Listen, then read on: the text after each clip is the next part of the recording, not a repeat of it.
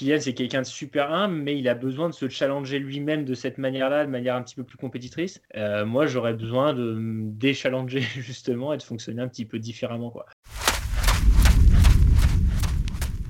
Critiquer certains Américains en disant ouais regardez ils arrivent là ils disent qu'ils vont gagner tout ça. Bah en fait si on les connaît qu'on les côtoie un petit peu c'est des gens qui sont hyper humbles justement qui sont super sympathiques qui sont super sur le partage tout ça. Mais ils ont un besoin de se challenger de ce petit goût de la compétition qui est différent. Et s'ils arrivent pas là en se motivant en disant putain il faut que je fasse ça il faut que je fasse ça il faut que je fasse ça ils vont pas y arriver je suis pas quelqu'un forcément qui supporterait la pression. Je suis pas quelqu'un qui, serait capable d'arriver sur une ligne de départ en disant euh, ouais je suis là pour je suis là pour gagner.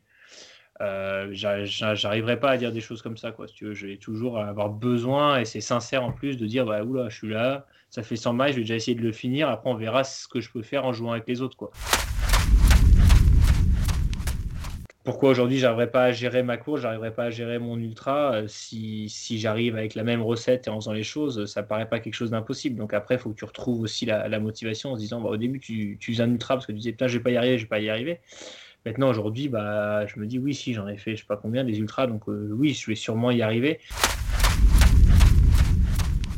Puis là, j'avais accès à des grands espaces et clairement pour moi, c'était presque plus possible de retourner faire des séances euh, dans un parc ou sur une piste euh, quand à côté de moi, j'avais euh, j'avais les montagnes. quoi.